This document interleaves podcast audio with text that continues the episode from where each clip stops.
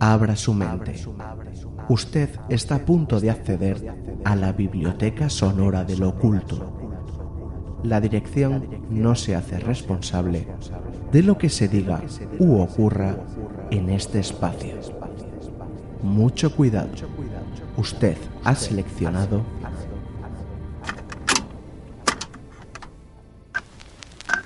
Cantabria Oculta con Juan Ramón Cayón, Antonio Gutiérrez Rivas y Alberto Martínez Beivide.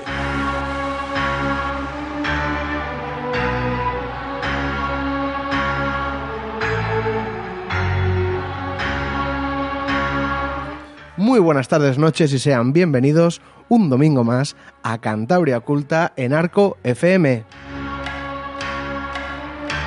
Un domingo más en el 103.2 de la frecuencia modulada y hoy os estaremos acompañando desde las 9 hasta las 10 y media. Y hoy grabando desde la Batcueva ya ha llegado Alberto Martínez Baby Baby. Muy buenas tardes, noches. Buenas tardes, noches, chicos. Aquí estamos. ¿Qué? ¿Qué tal la Semana Santa? Todo tenéis charlas, ¿no? Que luego nos vais a contar. Ahora enseguida lo comentamos, pero bueno. a ¿Qué has tope- a traído tope. Pues vamos, a- para la sección de Cantabria Pagana hemos traído una historia muy curiosa que grabamos el otro día el compañero Toño y yo en, en- en- en el municipio de San Felices de Buelna, en el Valle de Buelna. Y tiene que ver con la superstición y con aquellas palomas negras que si se te aparecen eh, traen malos presagios. Ya veréis que la historia es bien bonita.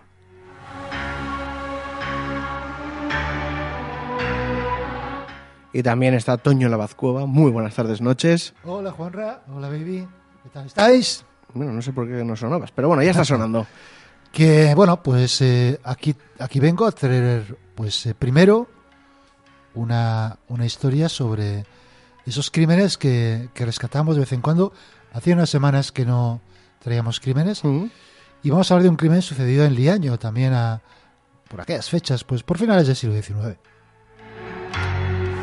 Y después, para cerrar, ¿qué nos has traído? Pues vamos a hablar de un episodio que últimamente está o ha tomado cierto cierta repercusión, cierto relieve, que es el episodio del enfrentamiento entre tropas españolas y unos supuestos samuráis en Filipinas allá por el siglo XVI.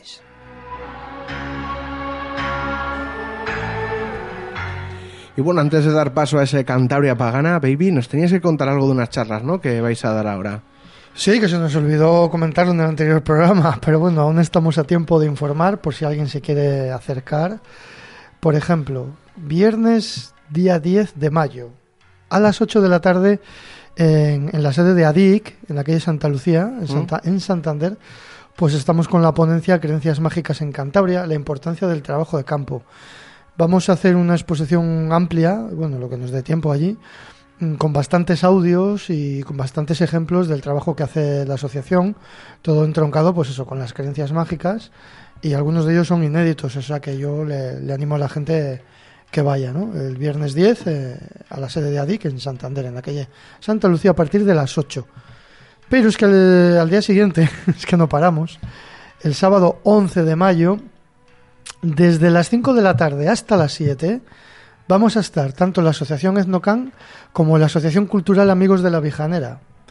Dando, vamos a hacer dos ponencias. eh, los amigos de la Vijanera van a, tienen una ponencia titulada Ni carnaval ni disfraces, pasado, presente y futuro del rito. Que a mí se me antoja que puede ser muy, muy interesante. Y luego, acto seguido, estaremos en Nocan. Pues mira, el, el título es largo, ¿eh? El trabajo de campo para la salva- salvaguardia del patrimonio cultural inmaterial de Cantabria. Joder, En eso fin. ya es una charla, el propio título, sí, ¿eh? Sí, sí. Y yo lo subtit- subtitulo Ritos y mitos de, de cambio de ciclo, ¿no? Ya, ya habéis puesto subtítulo, ¿no? Ya... Sí, el subtítulo es nuestro. El título lo han puesto los organizadores, que hay que decir que son es el Museo Etnográfico de Pero Cantabria. entre título y subtítulo, cuidado. Sí, ¿eh? sí, sí, no, no, tiene peso. Caché, es cosa. caché. Tiene peso. Es caché, es que contra más largo dicen que te pagan no, en serio. eh, está organizado por el Museo Etnográfico de Cantabria, al que les agradecemos públicamente que siempre se acuerda de nosotros para, para muchas de las cosas que organizan. Estaremos, pues tanto los amigos de la Vijanera como Snocan, un mano a mano hablando de, de este tipo de mascaradas y de ritualística. Eh, después de nuestras exposiciones, me imagino que, que tendremos un- una especie de, de interactuación con el público. En Docán vamos a hablar de, de, nuestro querido el pobrón del Monte Cortina, de las viejeneras o bijoneras que hemos recogido, del tronajudas o de distintos antruidos, ¿no? Yo creo que puede ser eh, interesante y complementario a, todo, a toda esta gran exposición, porque hay que decirlo, es una gran exposición que se ha montado en las casas del Águila y de la Parra en Santillana del Mar, que no había dicho el título, que se titula Vijaneros, el pulso de la tradición, que son exposiciones dedicados al mundo de las mascaradas y una serie de charlas de las que hayan empezado ya algunas. Y bueno, a nosotros nos toca el, el día 11. Que se acerque la gente a verlo, que creo que merece muchísimo la pena. Pero no es lo único. Y también el día 11 coincide y además creo que nos lo vamos a perder, Toño, en parte. Nuestra compañera de Etnocan, Meli Ruiz, organiza el, el onceavo encuentro de dulzainas de Colínderes. 11 años ya. 11 ¿eh? añitos, ¿eh? Y bueno, pues como he dicho, es en Colindres y además es que este año tiene la novedad eh, de que va, bueno, va a volver a haber un desfile de gigantes y cabezudos venidos de distintos sitios de España muy espectacular, que merece la pena, pero este año hay el bautizo de los gigantes de Colindres, que nadie sabe cómo son y se van se les va a bautizar allí y además yo no puedo decirlo porque es una sorpresa, pero va a haber una sorpresa allí en directo, o sea que la gente que se que se anime a ver el bautizo de los gigantes y luego el, desfile por las calles principales del pueblo. Eso a lo, a lo largo de, todo el día hasta la hora de comer, eh, bueno, aparte de las actividades de todos los años dedicadas a los, a dulzaineros que vienen de toda España, por la tarde en la Casa de Cultura de Colínderes, a partir de las 7, se proyecta la película Zaniki, que es una película bastante interesante, una película documental protagonizada por los miembros del grupo Fol Mayalde, uno de los grupos más importantes de, de España y yo creo que todavía no se ha estrenado en Cantabria y puede ser muy interesante acercar a, a, verlo. Y acabo diciendo que ya es para más adelante, lo recordaremos aquí, el día 22 de este mes de mayo vamos a estar eh, Ethnocam presentando a Guanaz en Palencia. Ya daremos más detalles.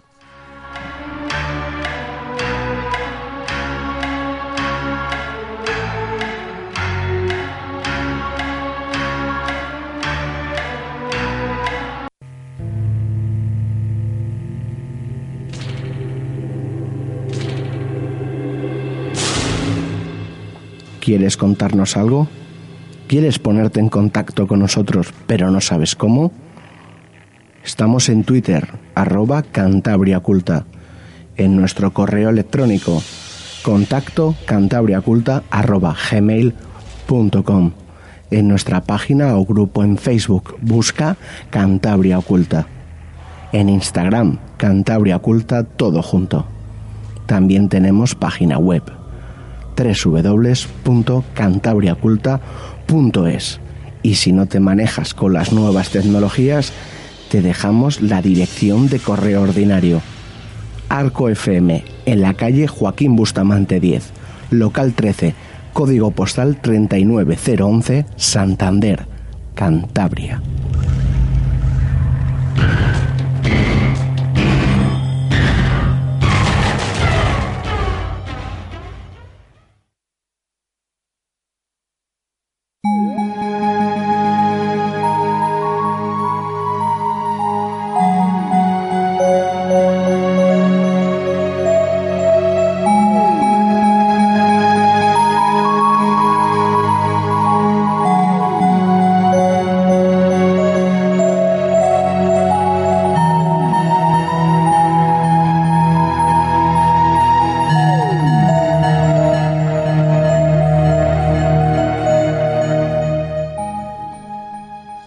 Vamos a volver a, al terreno de las supersticiones y de las creencias mágicas en Cantabria pagana. Nos vamos a, a San Felices de Buelna, concretamente al, bar, al barrio, al pueblo de Tarriba. Y estuvimos hablando con una mujer, María Pilar, una mujer encantadora, ¿verdad, Toño? Fantástica. Sí, contaba unas historias, bueno, ella y todas las demás que estuvieron allí. Y que bien lo contaban, además. Sí. Esta mujer tiene 88 años, ¿vale? Ese dato ya es importante. Para poner en contexto un poquitín la forma de ver las cosas que tiene la gente pues nacida justo antes de la Guerra Civil, en 1931. Eh, bueno, pues tras unas conversaciones bastante largas, donde estuvimos recabando información pues de muchos eh, ritos de fin de año, de costumbres y, y, y, muchas cosas de brujas, Todo hay que decirlo, porque verdad que allí hay un... Se rumorea que es zona brujeril, ¿verdad? Eh, hay un sitio concreto que es muy brujeril. Parece que más que el resto de la, Sí. de la zona. Y, y sí que llama la atención el consenso que hay entre todo, Ajá. toda la gente que nos habló de que efectivamente hay mucha bruja. Sí, sí, sí. Y muchas anécdotas y muchas historias, no solamente brujas, también hemos recabado información sobre el demonio que se aparece en forma de carnero, en forma de oveja.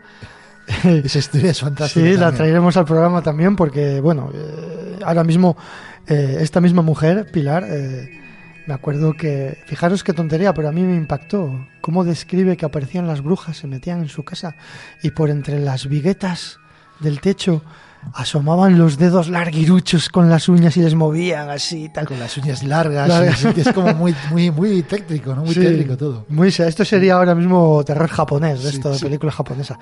Pero bueno, eh, hemos seleccionado una de las historias que cuenta ella, que más o menos tendría, eh, hablo de memoria, creo que ella tenía unos 19 años cuando le ocurrió esto. Ella estaba, padecía una enfermedad y estaba en la cama. Y lo que relata eh, le ocurrió en un momento que estaba completamente sola en la casa, salvo con el hermano pequeño que estaba durmiendo con ella. Le sucedió una cosa bastante extraña. Yo creo que vamos a escucharla y luego la vamos a comentar a ver qué os parece.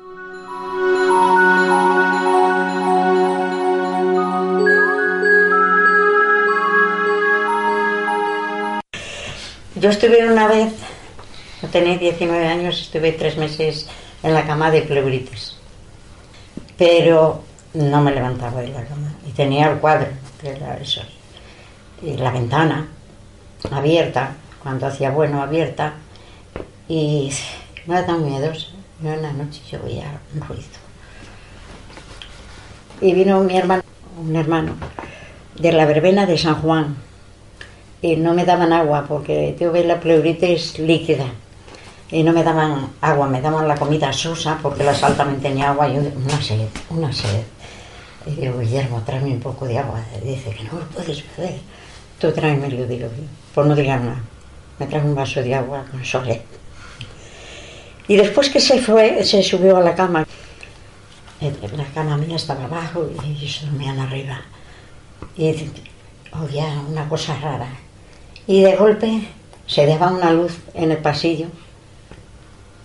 Una arriba y otra abajo había cuando ya se hizo lo de arriba, pero primero había una sola. Y por la noche se dejaba, primeramente alumbraba más a la cocina, y pues en el pasillo y ya se veía todo. No sé qué, no se apagaba aquella luz. Y, y de golpe que sale una mariposa así negra detrás del cuadro. No sé si un tal de Barucochón porque no pude. Pero toda la vida la he recordado. Toda la vida la he recordado. Porque por la tarde había estado un tío mío. Por la mañana había estado un tío mío, mi tío, el que vivía en Bilbao.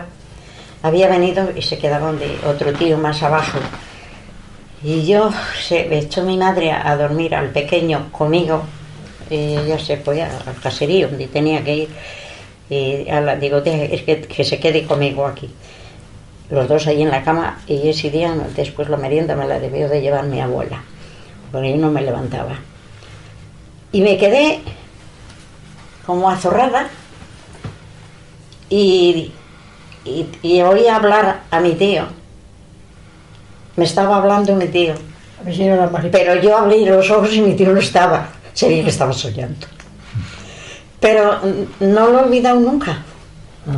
Me dio la impresión, no sé, de que aquella mariposa, no sé qué, quién sería. Si sería una bruja o qué sería. Pero tuve miedo y la cogí miedo. Y salió por la ventana. La bruja se fue por la ventana. Y, y por, la, por la tarde me había pasado eso de que estaba, sería que estaba, que a veces despiertas y ves eh, que casi no has despertado y crees que tienes la persona allí. Digo, no sé. Pero yo oí a mi tío hablar y, y mi tío no estaba, no estaba nadie. No había nadie en casa. El, el niño que estaba durmiendo conmigo. Y por la noche salió la, la, la mariposa, una mariposa así negra, oscura, no sé si tendría algún color más, y marchó la mariposa.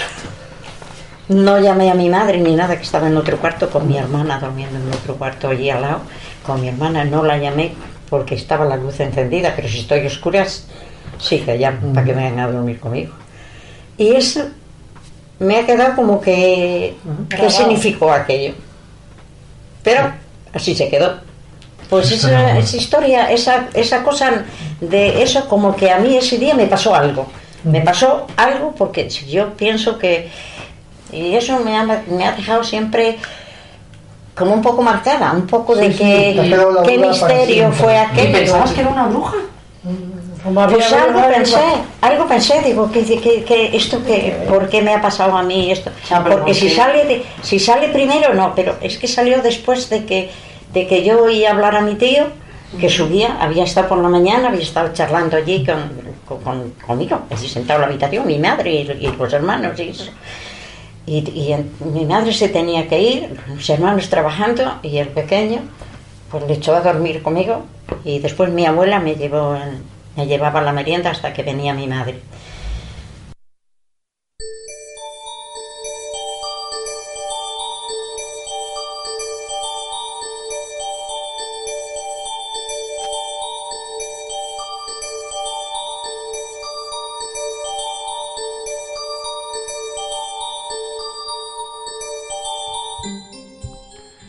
Bueno, ¿qué os ha parecido esta historia tan sobrecogedora, no? Porque la mujer, fijaros, la pasó con 19 años, tiene 88 y nunca lo ha olvidado.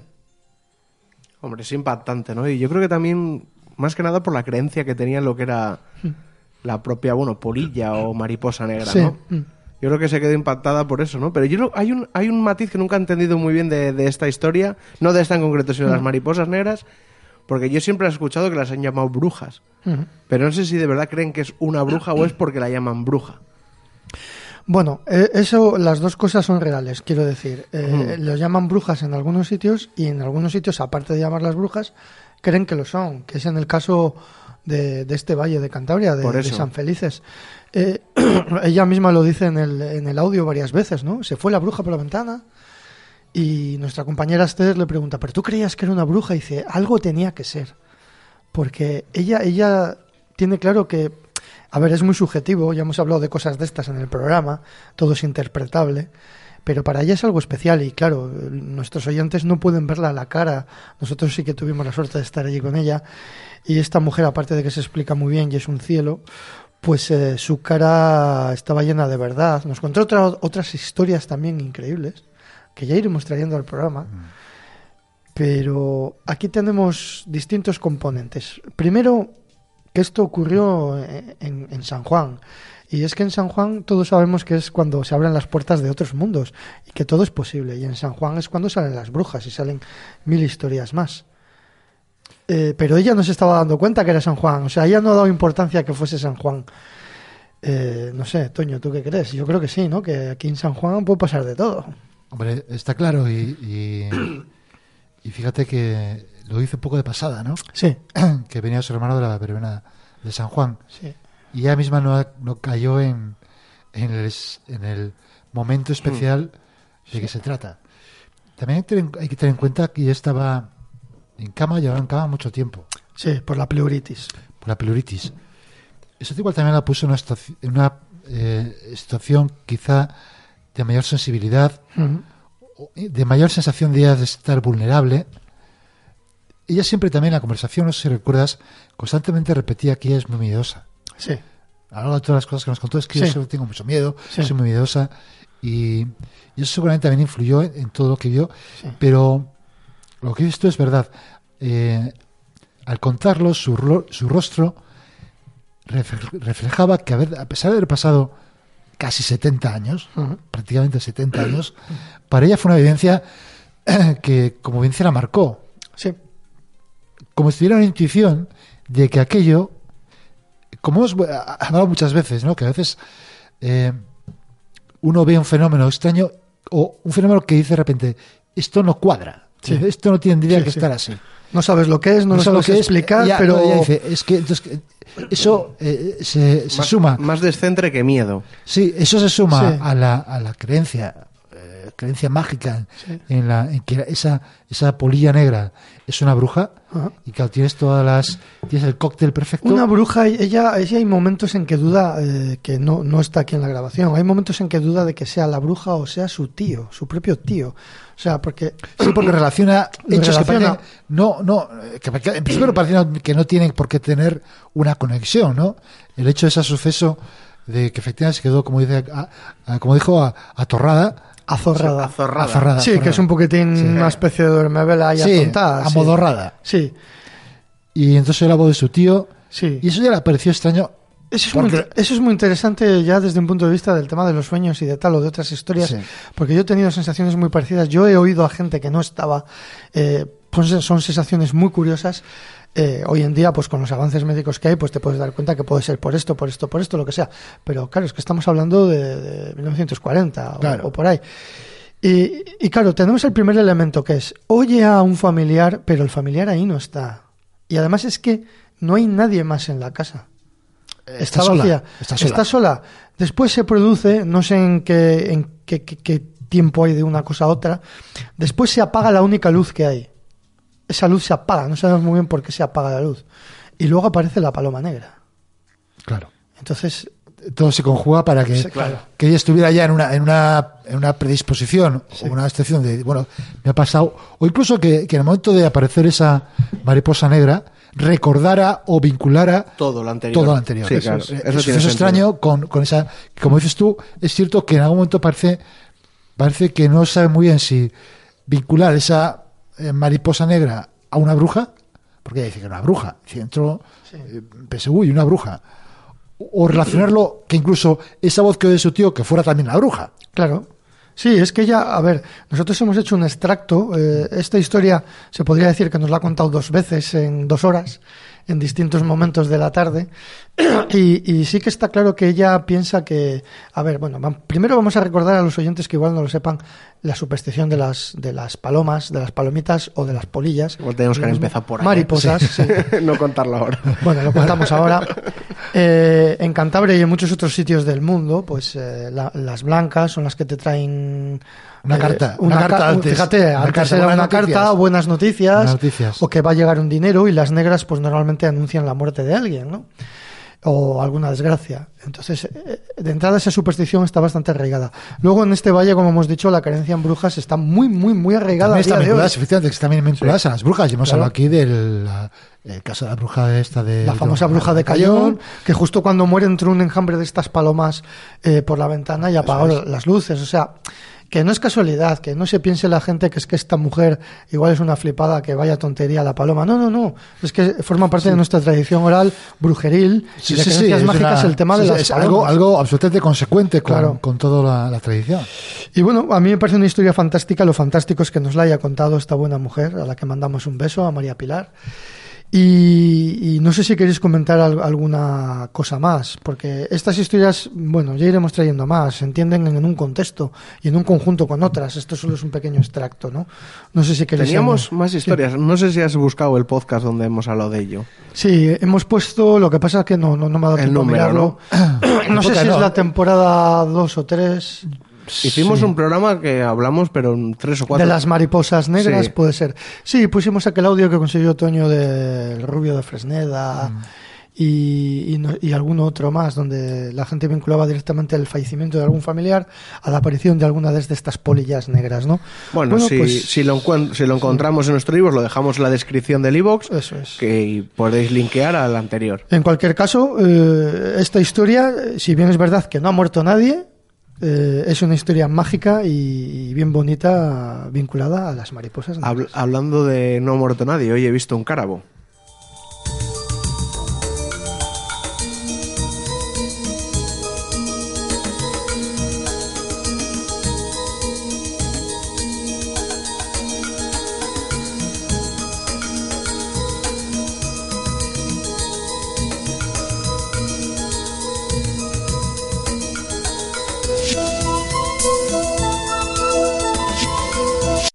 Está usted llegando al final de la cinta. El programa continúa en la cara B.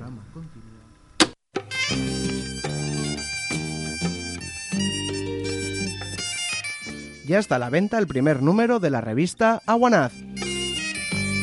Puntos de venta en el centro de Santander, en Librería Gil, ADIC y Librería Estudio. En Cueto, Panadería Bellapán. En Torlavega, Librería de Libros. En Zamora, en el Museo Etnográfico de Castilla y León. Y si la quieres adquirir por internet, etnocan.gmail.com y pindongas.com.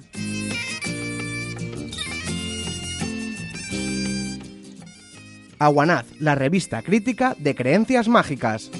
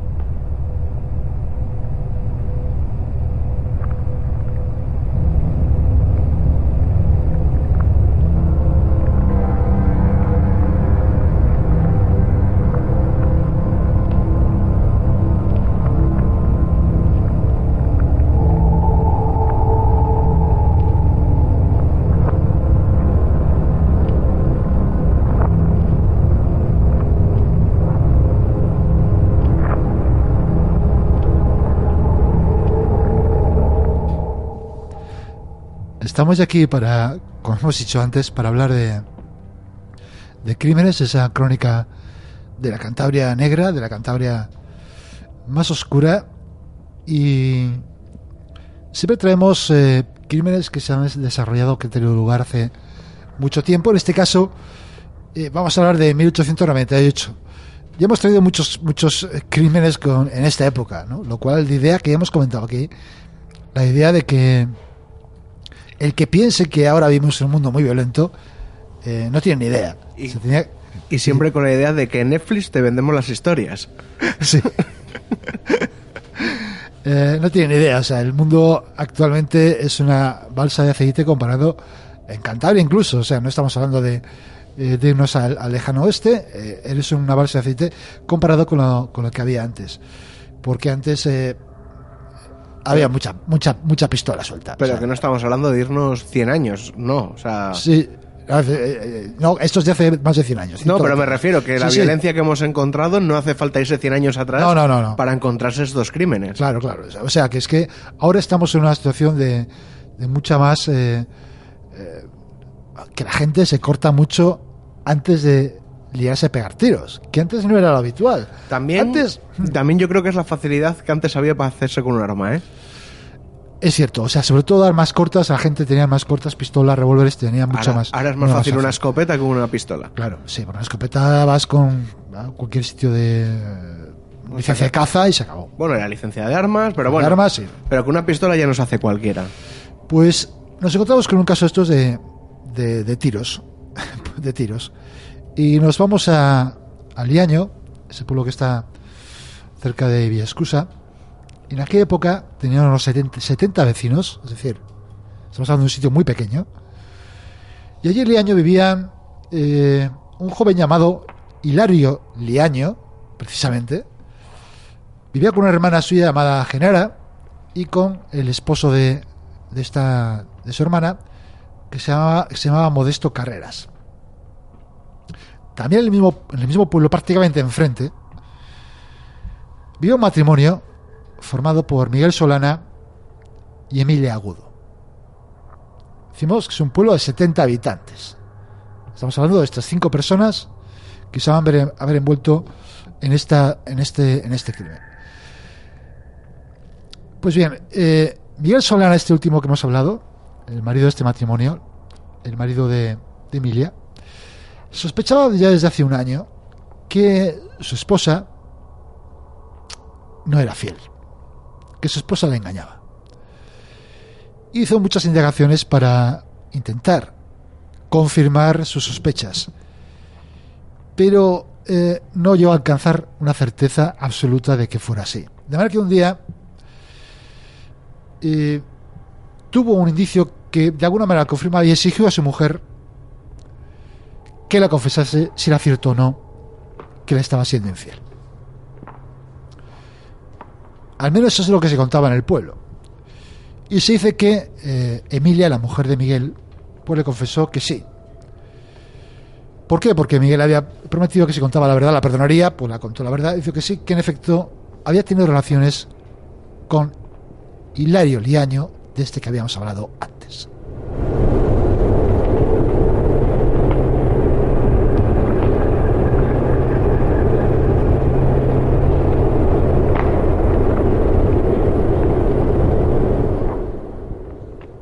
Lógicamente, la confesión de, Emilia eh, puso en el estado de, ira y de agitación a Hilario. Y ni corto ni perezoso cogió una escopeta y fue en busca. Eh, perdón, fue, eh, indignó a Miguel, que era el marido de Emilia, y fue en busca de Hilario con esa escopeta. Eh, aunque no saben bien si con el propósito de matarle o no. Dicen que eh, efectivamente en aquella ocasión Miguel le encontró a Hilario, que se dirigió hacia él, pero que no sabe muy bien por qué, si por temor o porque ya se le había calmado entre que le encontró, entre que le confesó la mujer lo sucedido y le encontró, pues eh, no le agredió. Dicen en el pueblo que en el pueblo decían que no, no había tenido valor. Es decir, que aparte de la cornamenta del pobre del pobre eh, Miguel, encima del pueblo se decía que no había tenido valor, que en el fondo era un cobarde. Y empezamos a encontrarnos con elementos que se van añadiendo y que desde luego no parecen presumir nada demasiado demasiado bueno. Y además, en la época. O sea, no época. es ahora, que ahora, bueno, se puede transigir más el que alguien te diga que eres un gallina y dices, bueno, pues sí. Vale, pues venga. Pues vale, adiós. Cornudo, hay un divorcio, todo Es por que medio, estamos se hablando de un pueblo de 70 habitantes, es decir, Donde todo se sabe. todos saben, todos, todos se conocen, incluso muchos son familiares. Pues Miguel, eh, hasta entonces que ha sido una persona, un buena- una, una buena persona, un buen hombre, trabajador, eh, costumbres muy moderadas, eh, de repente cambió. Empezó a convertirse en un- una persona triste, amargada, algunos dicen que monomaniaco, hasta el punto que decidió abandonar el pueblo. Abandonó el pueblo y salió eh, a Madrid, donde estuvo en Madrid un mes, pero al cabo del tiempo, al cabo de ese tiempo, volvió, dedicándose de nuevo a, a su trabajo habitual. Hace medio año, eh, o mejor dicho, un año antes, medio año antes de lo que, estamos hablando, se encontró en una taberna Miguel e Hilario. Eh, De alguna manera, aquellos rencores que estaban escondidos, estaban adormecidos en Miguel, se despertaron, surgió una discusión, pero en este caso dicen que fue Hilario el que pegó un tiro a Miguel. Un tiro que, que no, no le alcanzó, no le causó daño. Sin embargo, hubo una denuncia del hecho eh, a la autoridad. El tal Hilario fue procesado por, por uso de arma de fuego, pero al llegar el proceso a la audiencia fue absuelto por falta de pruebas.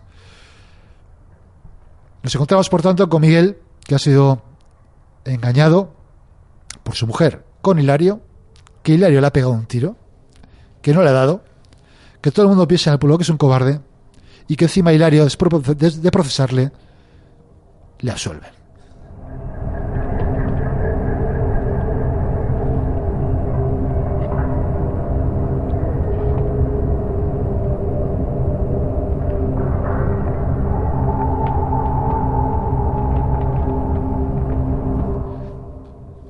Pues bien, eh, lógicamente la situación o la personal de Miguel era cada vez más complicada.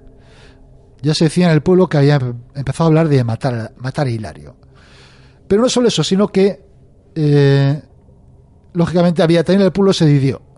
La facción que apoyaba a Miguel y la facción que apoyaba a Hilario. En todo caso se temía que algo grave pudiera pasar. Y nos encontramos con una romería que se celebra en agosto. Hilario, el amante de la mujer de Miguel, su cuñado, Modesto, y el mismo Miguel coinciden en un jueves, el día de San Roque en la romería. Eh, nada advirtió que Miguel planeara ningún tipo de crimen, ni mucho menos. Estuvo tranquilamente.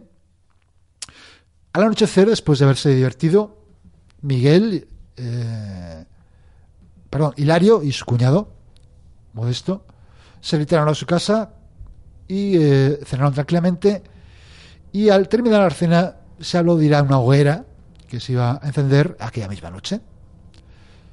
El cuñado de Hilario, Modesto, dijo que no, que, estaba cansado y tenía ocupaciones. De manera que eh, Hilario se marchó a las ocho y media aproximadamente de la noche. Sale por la puerta Hilario y suena una detonación.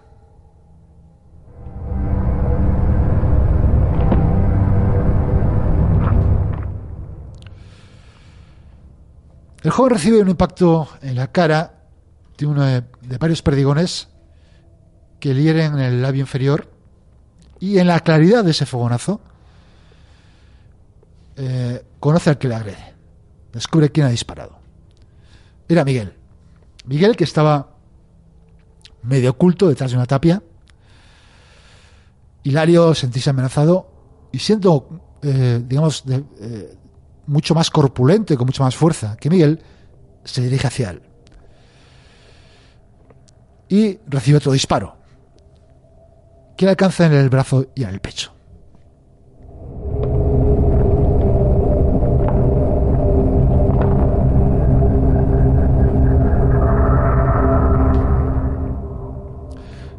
Bien, Miguel ha disparado dos eh, escopetazos contra Hilario, le ha herido y eh, mientras tanto, el cuñado de Hilario, Modesto, está en la cuadra arreglando el ganado y oye, lógicamente, las detonaciones y sale a ver qué ocurre. Cuando sale a ver, qué ocurre, eh, contempla el ataque de Miguel a Hilario y ve cómo está Miguel detrás de la tapia. Se incorpora intentando alcanzar a Miguel detrás de la tapia y lo que consigue es que Miguel le dispara en la cabeza, prácticamente a bocajarro, un disparo de escopeta. El tercer disparo de escopeta.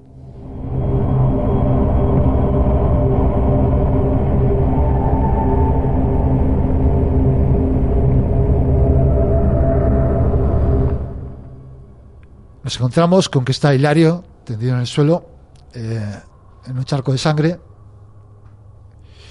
Eh, Modesto ha recibido una, descarga de perdigones y de bala hecha desde muy cerca en la cabeza. Eh, no cabe duda, después de las investigaciones realizadas por las, por eh, autoridades que llegaron al lugar después, que efectivamente estaba Miguel escondido detrás de una tapia, tapia que intentó saltar el cuñado de Hilario, Modesto, y al intentar saltarla fue cuando recibió, recibió esa perdigonada. Bien, eh, realizado este ataque, Miguel huye del, del, lugar, se dirige hacia un barrio, el barrio de Santa Ana, el propio Liaño. Algunas mujeres le ven pasar a escape, corriendo, con su traje claro, aunque no saben dónde se metió.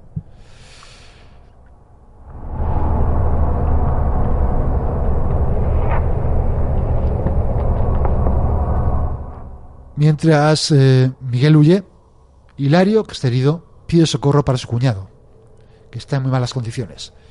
Es conducido a, su propia casa y se, da aviso al médico y, al juzgado municipal, lógicamente.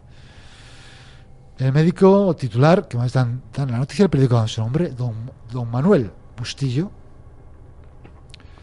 se persona inmediatamente en Liaño.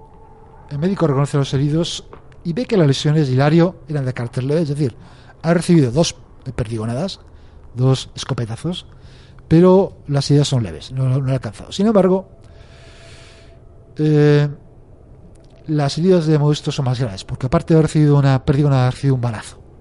Ser un cartucho con bala y perdigón. tiene una grave herida en, en la parte superior media de la región frontal, por lo cual ha penetrado la bala sin que haya orificio de salida, es decir, tiene la, la bala alojada en el cerebro. Lógicamente está en, en estado consciente y eh, le trasladan directamente a, a- a Santander.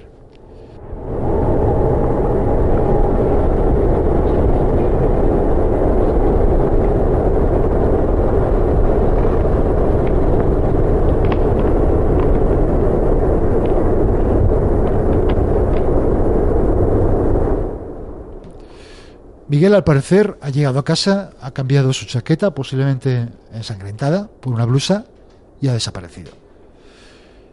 El suceso que salta a las páginas de los periódicos al día siguiente causa una conmoción tremenda.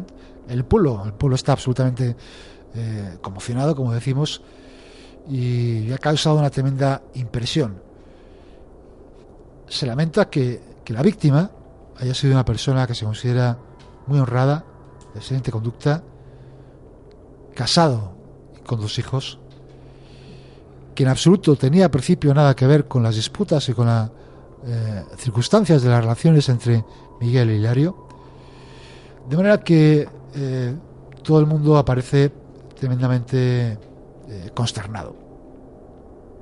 La Guardia Civil practica en su momento diversas pesquisas para intentar detener a Miguel, a Miguel Solana, pero son todas inútiles.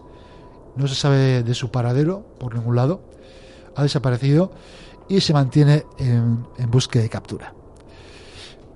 Intentado, eh, hasta aquí la historia que se conoce de este crimen, he intentado eh, indagar qué ocurrió con este suceso. ¿Se llegó a capturar a Miguel Solana o no? Y realmente no he encontrado nada. Lo cual me llamó mucho la atención porque estos crímenes eh, siempre tenían su. Generalmente se capturaba a los culpables, tenían su, su correspondiente eh, juicio que requería Mm. también atraía mucha mucha atención eh, Mediática, pública mediática sí. era era era digamos era tan igual que ahora el, el morbo del, del asesino y eran juicios que se, se- se resolvían de forma bastante rápida y la condena era bastante bastante rápida no encontraron ningún ningún dato sobre que este este sujeto Miguel Solana se hubiera capturado se hubiera juzgado se hubiera condenado es muy probable que hubiera que, que, que haya sido capaz de huir es probable, es probable. En aquella época era, digamos que era mucho más fácil la huida de un Sí, crimen sí. que ahora. Y se tiraban, a- nos acordamos del marullo, ¿verdad? Mario estuvo Sí. tres años por ahí. Este hombre, quizá, vete a saber, su- quizá hoy otra provincia pudo coger un barco y, y terminar sus, su, su vida en América tranquilamente. No hubiera habido ningún problema. No, no había documentos de identidad, no se exigían este tipo de cosas como hay ahora. De manera que es muy probable que esta sea la, la, digamos, la, la conclusión final de este caso que como, como vemos, eh, pues manifiesta una vez más el- la facilidad con que, con que las disputas se solucionaban eh, con, con una bala, con un escopetazo, Con cartucho. con cartucho por medio.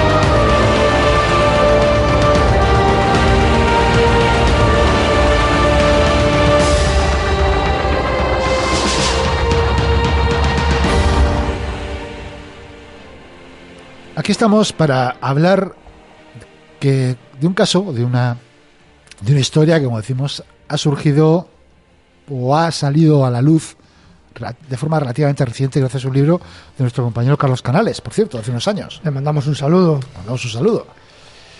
Se trata de, de los combates, o la batalla, que se ha llamado también los combates, la batalla de Cagayán. Cagayán es un río que está en la costa noreste de, de Filipinas. ¿Y eh, qué pasó allí? Pues allí pasó que a finales del siglo XVI una serie de combates entre eh, tropas españolas que estaban ocupando, estamos hablando de 1582 concretamente, como dice la canción de los Nikis, el sol no se ponía a nuestro imperio. El sol no se ponía a nuestro imperio. La época gloriosa de los Es verdad. Pero Es con que los nos- Austrias y con los Borbones, Se acabaron No, nuestras amigo. posesiones. No, sa- Tenéis está nostalgia claro que no de- sabemos, no sabemos la canción. Tenéis nostalgia de los Trastámara. Bueno, como decimos, es, eh, el, el- el imperio español se extiende prácticamente por todo el mundo, incluso llegamos a Filipinas.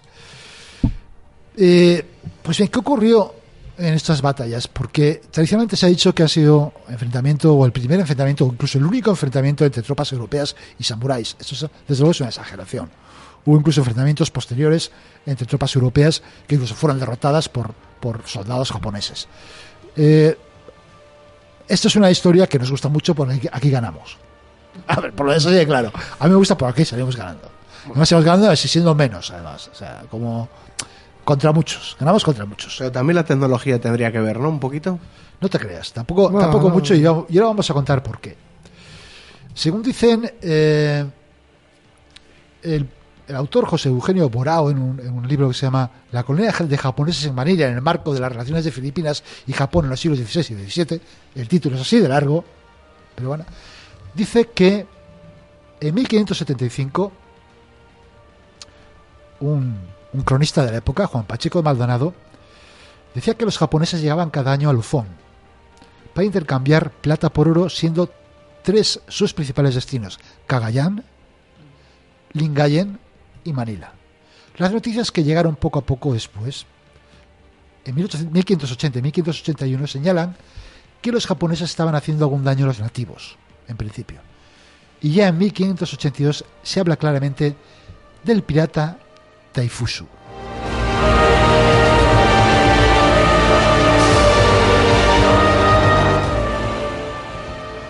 Bien, este pirata Taifusu, del que no está muy claro ese nombre, porque no es un, nombre propiamente japonés, ni chino siquiera, se cree que proviene de una deformación de la palabra Taifu o Daifu, que se llama así a los señores feudales en japonés. Pero vamos, digamos que en el fondo lo que se fue fue un conflicto con una flota pirata. Una flota pirata que aparentemente era de origen japonés, que había llegado al norte de la isla de Luzón, que es la isla donde se desarrollan estos sucesos, con intención de establecerse allí. Eh, como decimos, eh, lo más probable es que este pirata fuera de, origen japonés. Tampoco es absolutamente seguro, pero es muy probable. En cual- cualquier caso, las crónicas eh, dicen que era un valiente Japón, literalmente, que después de haber asolado las costas de China, de Corea y de Camboya, llegaba a Filipinas. Es lógico que eh, las autoridades españolas que estaban en Manila no les hiciera mucha gracia que este pirata, eh, Taifusa, intentara establecerse en sus dominios, de manera que eh, en junio de 1582, como decimos, enviaron al norte de Luzón una expedición de castigo para acabar con esta amenaza.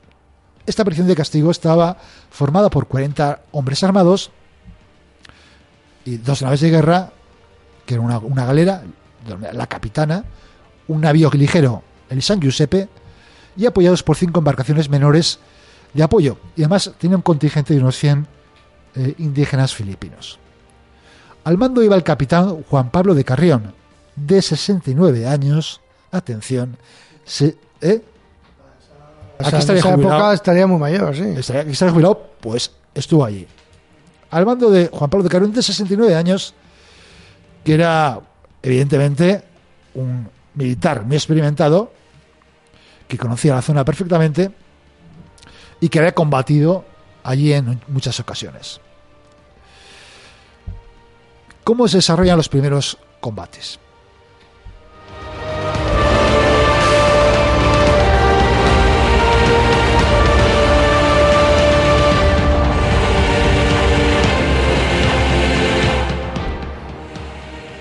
La, la escuadra que hemos comentado zarpa de Malina, bordea la isla de Luzón y se dirige a, la zona de Cagayán, que está, como decimos, en el extremo noroeste.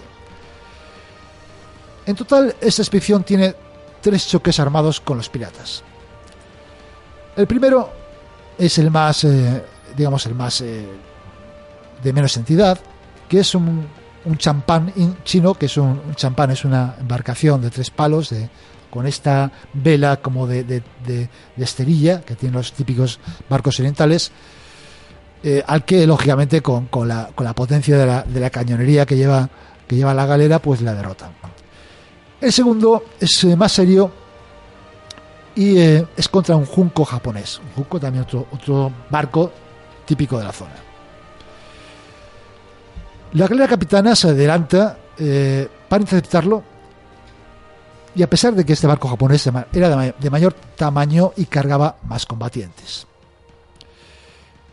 Alcanzado el junco, la, la capitana lanza ráfagas de artillería que causan los primeros muertos y heridos entre, entre los tripulantes japoneses y a continuación engancha el barco para iniciar un abordaje encabezado personalmente por el propio Carrión.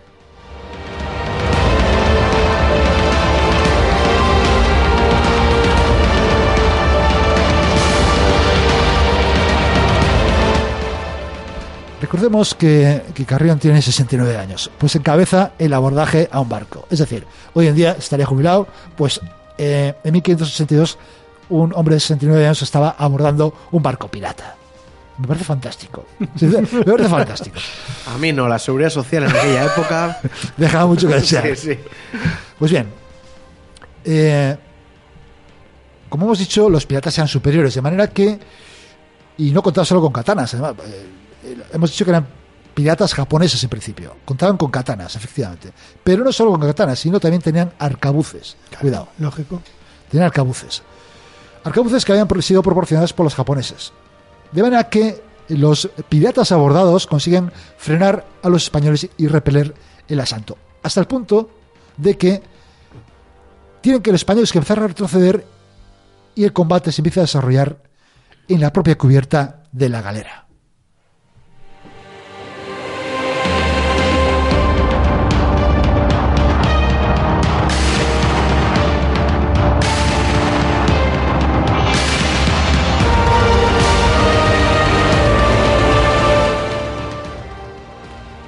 Pues, como decimos, a- al recuperar la iniciativa de estos piratas, eh, como, si estuvieran un- como estuviéramos en un campo de, de combate en Flandes, los soldados de, de Carrión establecen una posición defen- defensiva en la popa de la galera y forman una barrera, una barrera con los piqueros delante y los arcabuceros y mosqueteros detrás.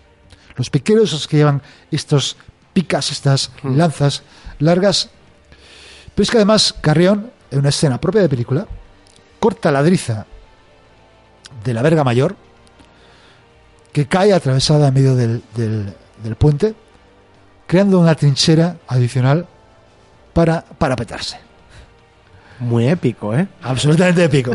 Gallo este bueno. Sí, sí. Bien, eh, acto- el combate lógicamente es ayudado por la experiencia de Carrión, la experiencia de los soldados que le acompañan, la robustez de las armaduras que, que- portan los soldados españoles, en comparación sobre todo con las armaduras más débiles que portan los soldados o los piratas japoneses.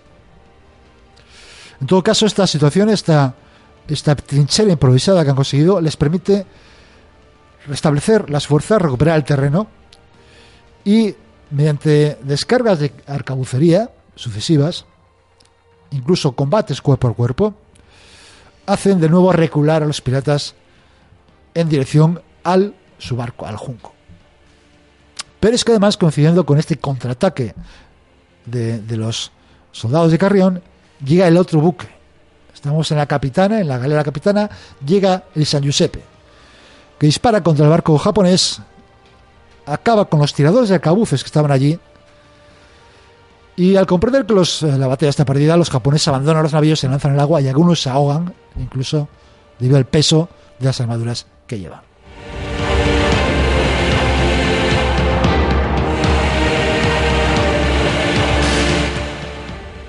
La flota de Carrión sigue su camino. A mediados de junio, junto a, la desembocadura de un río que le llaman Río Tajo, que es también llamado Río Grande de Cagayán, es cuando donde va a enfren- enfrentarse finalmente con el grueso de las tropas de este pirata de Taifusa. El pirata contaba entre 600 y 1000 hombres. Hemos dicho que Carrión cuenta con 40 soldados más los 100 indígenas. Digamos, un combate bastante desproporcionado. Pero que además cuenta con 18 buques, 18 barcos, champanes, que hemos dicho antes, barcos estos de vela. Eh, además, eh, dominan lo que es la desembocadura del río. De manera que el capitán Carrión, que es un gran estratega, se les arregla para traerlos un río adentro, fuera de, de las posiciones cómodas en las que están.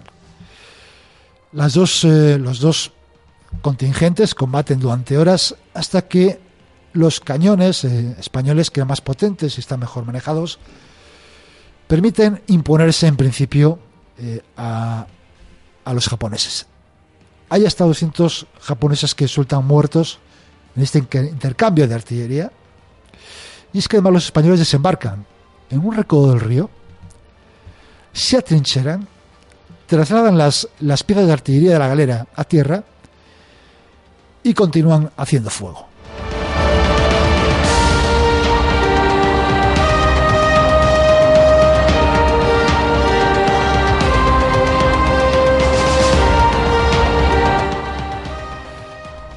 Los japoneses se han dado cuenta que se enfrentan a un enemigo que aparentemente inferior en número, pero muy bien situado estratégicamente, de manera que deciden negociar una rendición.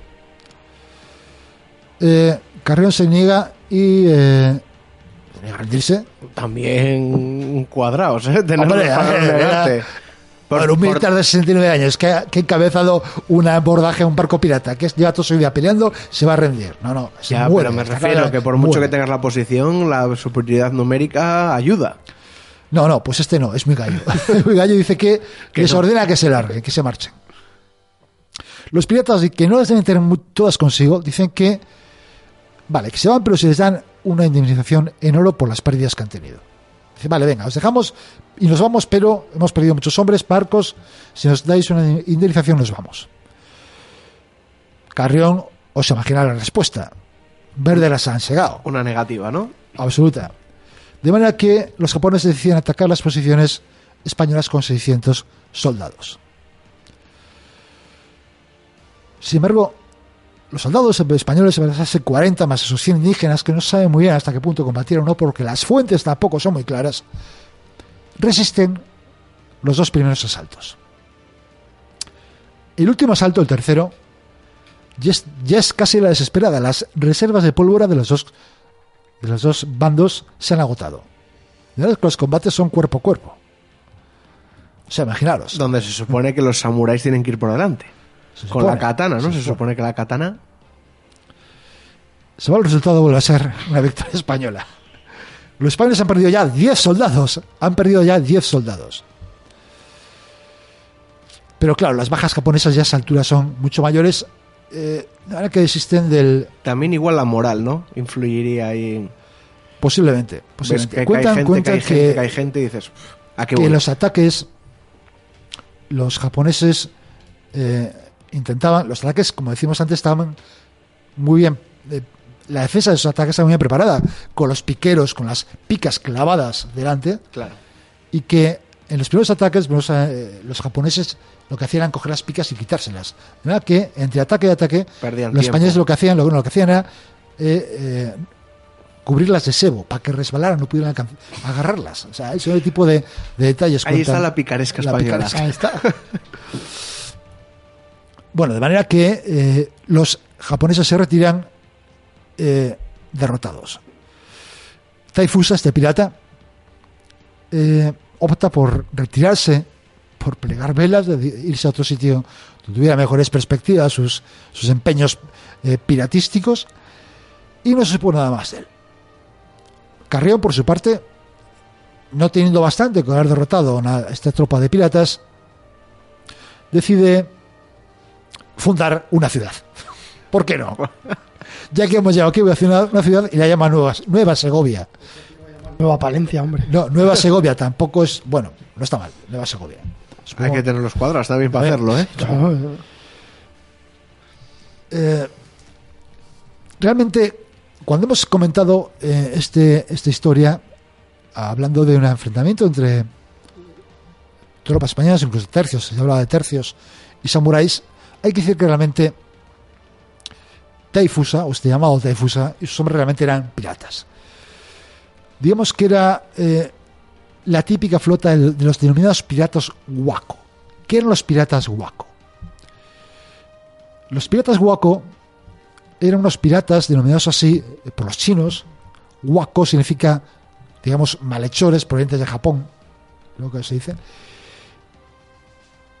Que estaba compuesto por una eh, tropa muy heterogénea, que podía haber desde desarrapados venidos de no sé dónde hasta Ronin y, y Seguru, que son los tropas eh, la infantería japonesas. ¿Qué eran los Ronin? Los Ronin son los samuráis que han perdido, digamos, un samurái es un Ronin al servicio de un señor, de un señor feudal. Cuando el señor feudal en desgracia o, muere o pierde la batalla, el Ronin se queda sin empleo. Se queda sin empleo. Y los Ronin sin empleo pues tienen que buscarse la vida. Y una manera de buscarse la vida era muchas veces entrar en este negocio de la piratería, que era tampoco era, estaba muy claro lo que era piratería y lo que era comercio. Porque muchas veces se entremezclaba. A veces comerciaban y a veces pirateaban. A veces te iban y vendían algo y luego te lo robaban o te atacaban un barco por el camino. Es decir, era algo muy confuso.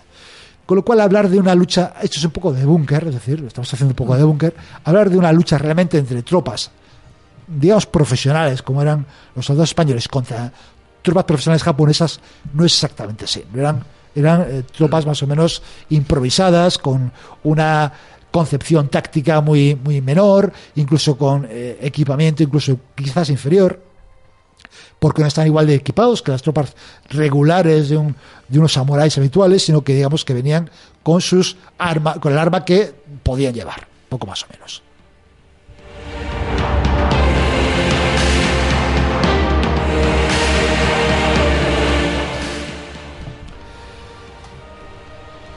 No obstante, eh, hay que tener en cuenta otra cosa. Estamos hablando de un combate que una desventaja numérica eh, Abismal. abismal. Es decir, entre 600 y 1000 piratas, aunque solo sean piratas, aunque estén armados simplemente con, con una, con una, Un palo, con un un machete, un machete, y eran eh, prácticamente 1000 contra 40, realmente soldados eran 40, los demás eran indígenas, que vete a saber tú cómo reaccionaron en, el- en el momento de la batalla real. De verdad que no se puede, eh, en absoluto, con eso no queremos decir, al decir que no eran realmente samuráis, no estamos eh, desmereciendo la hazaña de estos soldados españoles, que por otro lado, los soldados españoles en aquella época sin duda eran los más temidos del mundo. No somos los mejores, los más temidos seguro. Pero también sin desprestigiar a los piratas, porque a pesar de no ser ese ejército profesional, entre comillas, por así decirlo, sí que estaban con una experiencia en combate. O No, sea, eh, a ver, tenían especie de combate, estar equipados porque, como dicen las crónicas, tenían arcabuces, tenían piezas de artillería, tenían pólvora, no eran... eh, incluso dicen que los soldados o lo- los soldados españoles recogieron en la huida de esos japoneses pues eh, corazas, eh, armaduras, katanas propias de los Ronin, estos, estos samuráis venidos, caídos en desgracia. Es decir, que realmente sí que hubo un cierto enfrentamiento de una o- una cierta enfrentamiento entre técnicas occidentales y técnicas orientales. Pero, eh, eh, ya digo, negar la, capacidad de los soldados españoles de la época, pues eh, sería absurdo cuando estaban peleando, guerreando y ganando batallas en prácticamente eh, todos los continentes del mundo y de norte a sur. O sea, eso, es- eso es así.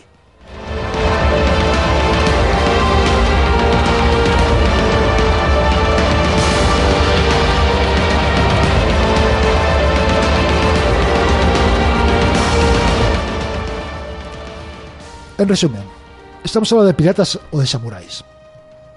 Como decíamos antes, un samurái es un guerrero que sirve como vasallo a un señor feudal y que recibe pasta por ello, es decir, son profesionales. Eh, un un samurái no tendría necesidad de dedicarse a la piratería. Sin embargo, como decimos, se trata de un Ronin, sin señor feudal hay que servir, sí que cabe la posibilidad de que se dedicara a la piratería. De manera que, a cierto punto, podemos entender que, sí que puede darse estas situaciones. Porque además hay que tener en cuenta otra cosa. Estamos hablando del siglo XVI que está, eh, estamos en la en plena época Sengoku, según los japoneses. La época Sengoku fue prácticamente 100 años en que Japón fue un auténtico eh, Girigai. No hubo ni siquiera no hubo un poder imp- imperial central, ni siquiera un poder de los shogun, de los señores eh, más poderosos. Estaban en guerra entre ellos, ¿no? Estaban constantemente en guerra, estuvo- estuvieron 100 años en guerra, de manera que era muy habitual que eh, eh, samuráis perdieran o cayeran en desgracia por la pérdida del poder del señor al que servían, se encontraran sin trabajo y tuvieran que buscarse la vida por toda Asia guerreando y dedicarse a la delincuencia. Eh, ¿Qué porcentaje de antiguos samuráis o de Ronin había en estas en esas tropas de piratas que combatieron en Cagayán? Eh, no se puede saber. Las fuentes no lo dicen, es difícil de saber. ¿Qué hubiera pasado? eh, eh, ¿Qué hubiera pasado si hubiera habido muchos más, si fueran grandes tropas, grandes tropas de Ronin, estas, estos contingentes de piratas? Tampoco lo sabemos. En todo caso, los combates de Cagayán, podemos hablar de una batalla de Cagayán, a- hablar de algo épico, o fue simplemente una escaramuza. Lo cierto es que eh, si nos guiamos por los relatos, incluso el que he hecho yo hoy, que no deja de ser un relato épico, de, un, accidente, de un incidente épico, pero al nivel de o, o en el marco de, una, de un conflicto, no deja de ser una escaramuza, con muy poco repercusión estratégica, muy poca. De hecho, las fuentes japonesas no, no, no lo recogen. Puede ser, es decir, ¿por qué? Porque realmente las fuentes japonesas, por lo que ocurría un grupo de piratas, no tenían ninguna repercusión. No había, digamos, una intención de un gobierno japonés a intentar conquistar nuestro territorio. No eran un grupo de piratas que intentaban buscarse la vida. De manera que desde ese punto de vista a los japoneses es una historia que les pareció, que no ni siquiera les pareció reseñable. En el punto de vista español hay que tener en cuenta que los eh, españoles recogíamos todo. O sea, se recogía todo lo que ocurría en todas las, eh, las colonias o todos los territorios que estábamos ocupando. De manera que es lógico que este suceso acabara recogido en las crónicas. Pero tampoco se le dio excesiva importancia. Porque además eh, no se involucró en gran número de tropas, aunque para el lugar donde estaba no era diseñable, pero eh, no se involucró en gran número de tropas. Otra cosa que podemos plantear es un esas cosas que se dicen un what if. ¿Qué hubiera pasado si? ¿Qué hubiera pasado si se enfrentan tropas de los tercios españoles de 1582 con tropas de verdaderos samuráis? O ¿Qué con, hubiera Darth, pasado? o con Darth Vader. O con Darth Vader. Ya puestos. Ya puestos. Pues no lo sabemos. No lo Ya hubo un programa, ¿no? Que hacía eso, el guerrero Sí, más sí. letal, que, el que más enfrentaba cosas así. Hay- ¿Qué habría uno- pasado? Curioso, uno se puede, uno se puede, puede, puede bucear por internet. Hay muchas referencias a comparaciones entre una espada toledana del siglo XVI y una katana del mismo, de la misma época. ¿Y qué? Son dos armas distintas. Pero Son hay esa comparación, ¿no? Sí, hay comparación. ¿Y qué Son- dicen? eh, pues que depende mucho, sobre todo, de que la use. Sobre todo de Eso. la use. ¿Por qué? Porque la es- una katana es un arma sobre todo para dar tajos. Para dar, eh, no, no, no eh, punzadas, no, No atraviesa. no, atravies- eh, no sea- atravesar directamente, no atravesar sobre todo, sino sobre todo para, se maneja con dos manos, de manera que tienes menos alcance. Una espada es primero es más pesada, tiene más alcance porque la manejas con una mano, de manera que puedes alcanzar una estocada mortal a- de forma más fácil, de manera que seguramente dependería de la habilidad y de la capacidad de, de- de cada combatiente. En cuanto a estrategia y táctica, posiblemente estarían bastante igualados. Bastante igualados. Eh, posiblemente lo, habría diferencia, o la mayor diferencia, según dices, la capacidad o la, la utilización de las, de las tropas occidentales, da igual que sean españolas, portuguesas, de artillería. Eh, los japoneses sí que han llegado a utilizar cabuces y, digamos, eh, armas de fuego eh, cortas o ligeras, pero la artillería no había llegado a implantarse. Y, lógicamente, en un combate de gran magnitud, en una gran llanura, imaginemos, ¿no? Sí. Pues eh, una especie de artillería ha marcado una diferencia significativa. Pero eso lo dejamos para, para estas elucubraciones. Y, se me antes que se me olvide, hay un cómic que trata de esta batalla. Ni siquiera recuerdo, lo tenía apuntado y se me ha olvidado eh, el nombre de este cómic, pero cualquiera que esté interesado, que busque eh, Combate de Cagayán cómic en Google y el señor Google le dirá, mucho mejor que yo, de qué se trata.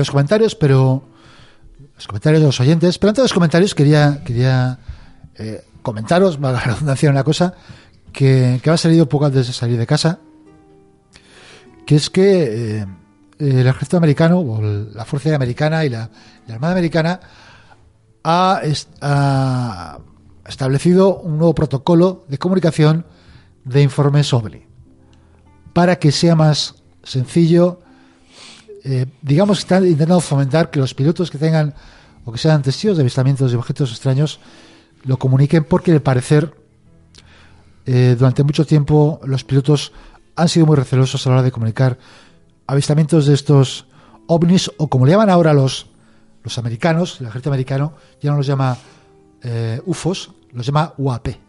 A ver, a ver. UAP, ¿Y eso qué es? Unidentified Aerial Phenomena. O sea, fenómenos aéreos no identificados.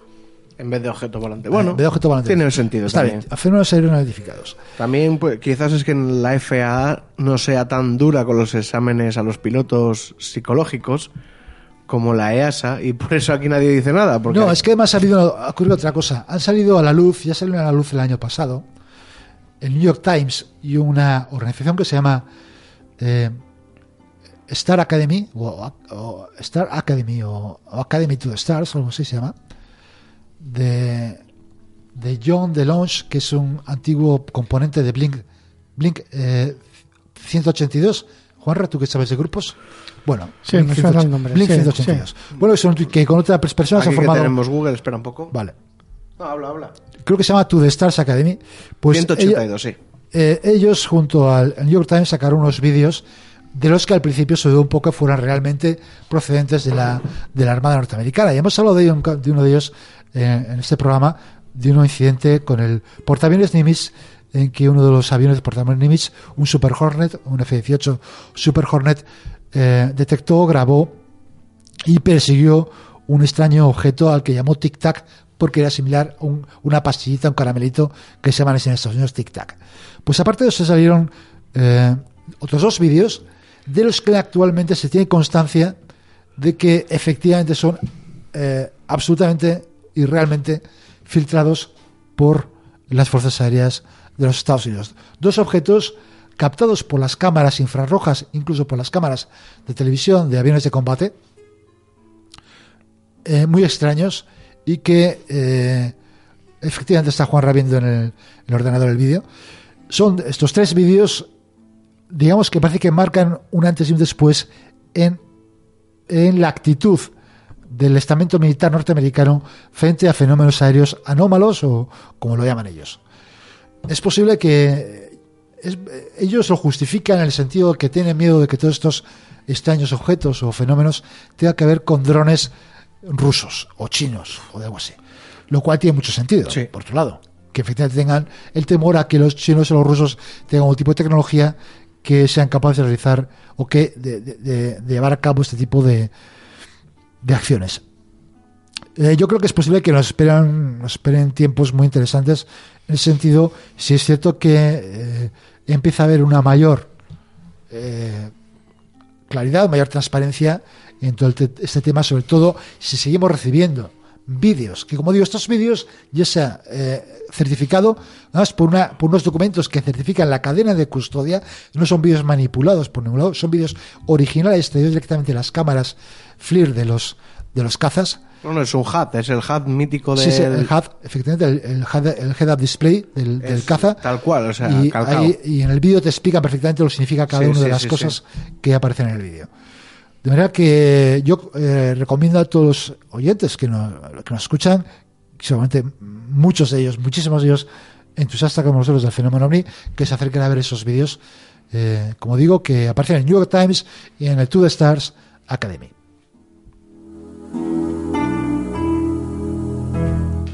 Así todo, bueno, estos vídeos los linkearé yo a la web de Cantabria Culta para el que los quiera ver y, y ya está. Pues nada, vamos a ir con los comentarios. También quería destacaros una cosa, no sé si os habéis enterado, baby, igual sí que estamos puestos en el mundo de las series, que van a sacar una serie sobre lo- el libro azul. Sí, bueno, de Bueno, hecho ya existe una, hubo, ¿no? hubo una. No, ya es- tú lo habías nacido. No, no, que Sí, eh, sí, la- claro. van a hacer, o sea, están Otra, haciendo otra, Otra, sí. un remake. Y lo he visto otro día en TNT y yo digo, mira, ¿y esto? Sí, había- aquella serie, ¿eh? había- sí, Proyecto Horrible ah. Azul.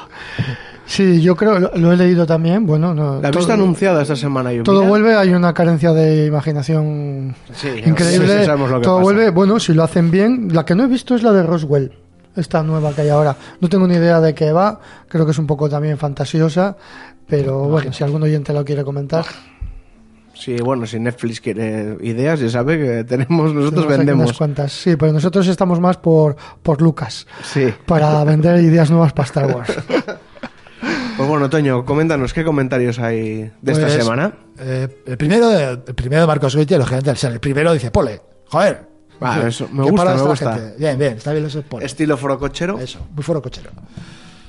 Luego Ana, nuestra amiga Ana, dice, qué maravilla de gente tenéis, qué lujo poder escuchar esas costumbres de primera mano. Lo único que yo recuerdo es que en las Pascuas Floridas siempre se, entre- se estrenaba algo, aunque solo fueran unos calcetines. Hay un dicho que no tiene mucho sentido, la verdad. Dice, el que no estrena en ramos no tiene pies ni manos. Eso es cierto, aquí también le hay. Y es verdad lo de estrenar cosas por las Pascuas, tanto en estas, Yo no que son las de Semana Santa, como las de Navidad. Estrenar ropa, sí. Dice, aparte de eso, no conocía esas costumbres tan bonitas que se gastaban en Soba, lo de vestir de blanco. Dice que eso ya lo ha leído en otras zonas de Portugal. Aunque seguro que está extendido, eh, porque a nadie se le escapa el simbolismo de la tradición romana común. Dice, debía patrocinaros el gobierno de Cantabria. Saludos. Pues que de aquí, gobierno de Cantabria, ya has oído. Sí, lo de, lo de la vestimenta blanca, en toda la ritualística de danzas o de, de Pascuas en este caso, está extendida por toda España, yo creo que gran parte de Europa, el color blanco. ¿no? Que venga de los romanos, pues es probable. Que venga también de los celtas, es probable. Que venga de... de- es probable. El color blanco es eh, utilizado en todas las ritualísticas de estas antiguas. Vamos. Bueno, y sobre el voto y sobre el, bueno, sobre el patrocinio del gobierno de Cantabria, Guecho vota a favor. Gracias, Guecho. Muchas gracias. Ahora, que, ha Marina, met- ahora ¿eh? que ha metido uno el, el gobierno en el, en el Congreso, Sí. Igual, ver, tenemos, un igual. escaño del PRC, igual le dicen, no no, van a hacer el mismo caso, nada. para los presupuestos, y bueno, y vais a destinar dinero a Cantabria Cultura. Primer punto, sí, hemos traído a Cantabria Oculta Moción, al, moción. parla- al Parlamento porque uno, ah, sí, sí, dirán todos, el Pedro Sánchez. Hombre, esos chavales de Cantabria tan majos. escucho siempre, lo escucho siempre. Hablar en el Congreso, te imaginas, de contar nuestras mierdas allí. Ya estamos haciendo un guion. Ay. Bueno, vamos con nuestra amiga Marina, que dice que precioso el reportaje de las Pascuas. También dice que los ramos que de los que hablamos, que les recuerdan a los que se usan en algunas festividades marianas en el oriente de Asturias. Sí, posiblemente. No, no, sí, sí, sí, eso es cierto. Bueno, ahí, eh, la verdad es que España es un país eh, con gran tradición de todo tipo de ramos en distintas épocas del año, ¿no? Y eh, no, es- no es extraño encontrar similitudes entre distintos sitios de España, vamos. Y referente al, al- esa historia del tesoro de, de Peñasagra que contamos, dice que habi- habiendo pasado escasos 100 años de, lo del tesoro, seguro que no hay, aún hay rastros físicos en el terreno de las excavaciones. Pues Curioso. seguramente sí. Curioso. No lo había pensado, fíjate. Dice, en esa zona hubo mucho megalitismo las piedras pulimentadas de las que hablamos, que, que encontraron, dice, son habituales en esos yacimientos. Dice que el palacio sería seguramente algún dolmen cuyo un dolmen muy grande, cuyo recuerdo subsisti- subsistiría en el recuerdo popular, en la memoria popular. Pues es, muy probable. Marina está muy acertada, como siempre, porque tiene toda la razón. Muchas de estas leyendas de, de tesoros o de palacios escondidos y tal, detrás siempre hay algún algún menir, algún dolmen o alguna cosa de estas eh, prehistóricas que ha pervivido hasta ahora, cambiando la leyenda, o sea, cambiando la historia, la leyenda, hasta la actualidad, ¿no? Pero sí, sí, lo veo bastante acertado. No lo se nos. Por cierto que que te sí, corte, ¿no sí. se nos ha ocurrido mapear un poquillo con el Google Maps? No, mira.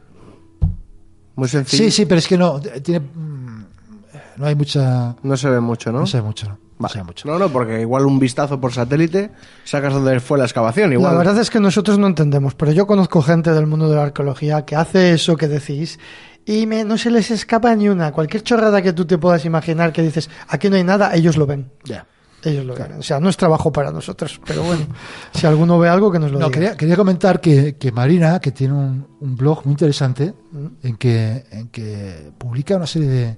que hicieron- no recuerdo cómo se llama el, su blog, fíjate. Bueno, lo diremos. porque, es, porque lo tengo, lo veo mucho en Facebook, que publica pues muchos comentarios muy interesantes sobre diversos, sobre todo cosas relativas a, a donde vive, que vive cerca de Mortera, por ahí, por, por Liencres, por ahí, cosas muy interesantes sobre, sobre eh, cuestiones geográficas o topográficas de la zona la verdad que es muy recomendable. Y el próximo día prometo traerlo para que los oyentes lo. Sobre todo los que son de Cantabria. Claro. Los que son de Cantabria, para que lo, lo puedan, lo puedan leer. Entre, Exactamente, ya le he encontrado Juanra, que es un crack. Se llama Entre, entre Morios. Entre Morios. Blog, eh, no, a ver, léelo tú que estás más cerca. Juanra. Blog etnohistórico, arqueológico y lo que se tercie. Siempre en relación al entorno. Lo que se tercia Pues me encanta, un, es Marina. un blog fantástico. Muy, muy buen, María. Muy bien, Marina. No sé si hay algún comentario en el programa Ah, anterior. no hay un comentario, eh, comentario eh, que nuestra amiga nos dejó en, en el correo de Cantabria Oculta, Ah. que habla también de las, de las Pascuas. eh, no, habla también habla del laurel, de las cosas que hacía eh, su abuela. No, perdón, del laurel, no, de las, de la rama, de los ramos de, de Pascua, de lo que hacía su abuela con los ramos. Incluso nos manda una foto. Muchas gracias, Ana. Y te lo hacemos mucho, sigue mandándonos eh, pues por iVoox o por, o por el correo electrónico. Y con esto acabamos.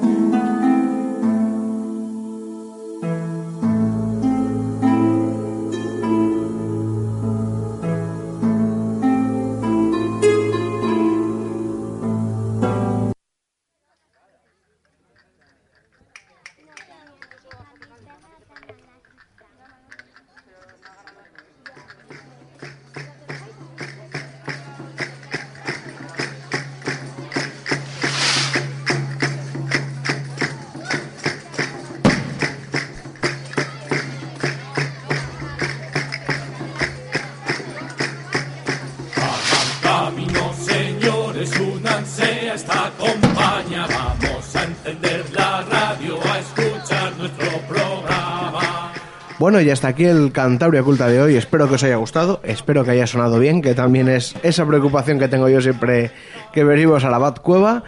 Y nada, recordar que este programa y todos están en iVoox, que un me gusta y un comentario nos ayuda muchísimo y nos da mucha visibilidad.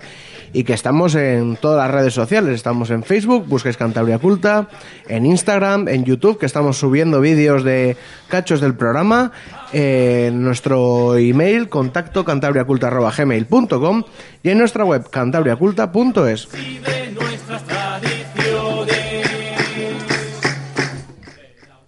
Dicen que el saber no ocupa lugar. Sapere Aude. Atrévete a saber. Un rato de charla con la gente del lugar. Si alguna conspiración nos intenta detener, siempre nos encontrarás emitiendo en la deep web. No hay temor, tampoco miedo a lo que vamos a encontrar.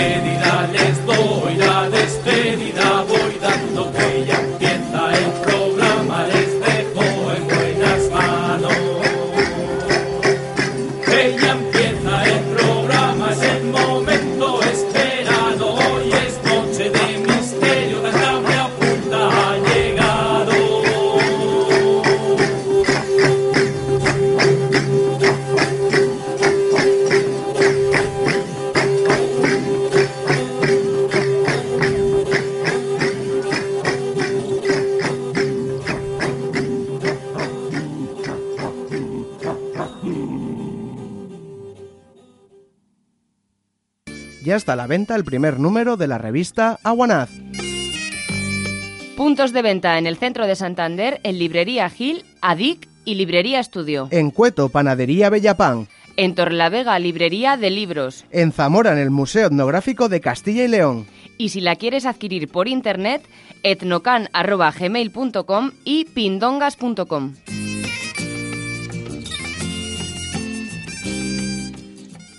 Aguanaz, la revista crítica de creencias mágicas.